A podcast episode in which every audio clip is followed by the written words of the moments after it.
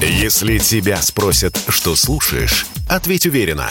Радио «Комсомольская правда». Ведь Радио КП – это самые оперативные и проверенные новости. Почти вдвое больше трудовых мигрантов приехало в Россию за 5 месяцев этого года, чем за тот же период 2021 – более 6,5 миллионов против без малого 4 миллионов. Таковы данные Института экономической политики имени Гайдара. Те же цифры опубликовала МВД. Резонансных событий за этот год произошло немало. Как минимум рост, а затем спад пандемийных показателей. И, конечно, экономический кризис и санкции.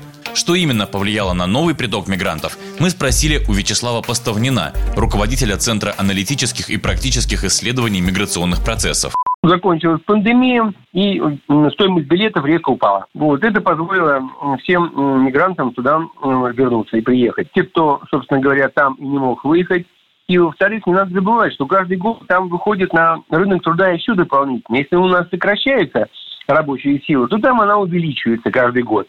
Ну, рождаемость увеличивается, и люди э, входят в этот трудоспособный возраст. Поэтому этот финансовый кризис, да, Ваган, да, он снизил доходы, как и наш с вами. Но не настолько, чтобы они остались все народными. Там просто нет работы. Кризис, судя по всему, на ситуацию с трудовой миграцией пока не влияет. По данным мартовского исследования РАНХИКС, за первый месяц после 24 февраля работы лишились только 6% респондентов. Все они трудовые мигранты. Есть и другая точка зрения. Увязывать данные по миграции с событиями внутри России вообще неправильно, сказал радио КП Юрий Крупнов, председатель наблюдательного совета Института демографии, миграции и регионального развития все попытки как-то увязать численность мигрантов и, соответственно, состав по территориям происхождения мигрантов а с какими-либо событиями, неважно, ковидом, специальной военной операцией, там, санкциями и так далее.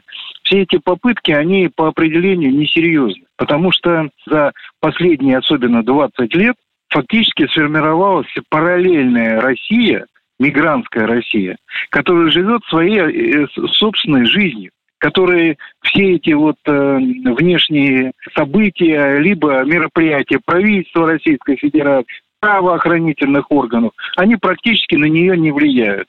Тем временем уровень безработицы в России до сих пор продолжает снижаться. В мае он составил чуть менее 4%. Спрос на труд и россиян, и приезжих по-прежнему имеется.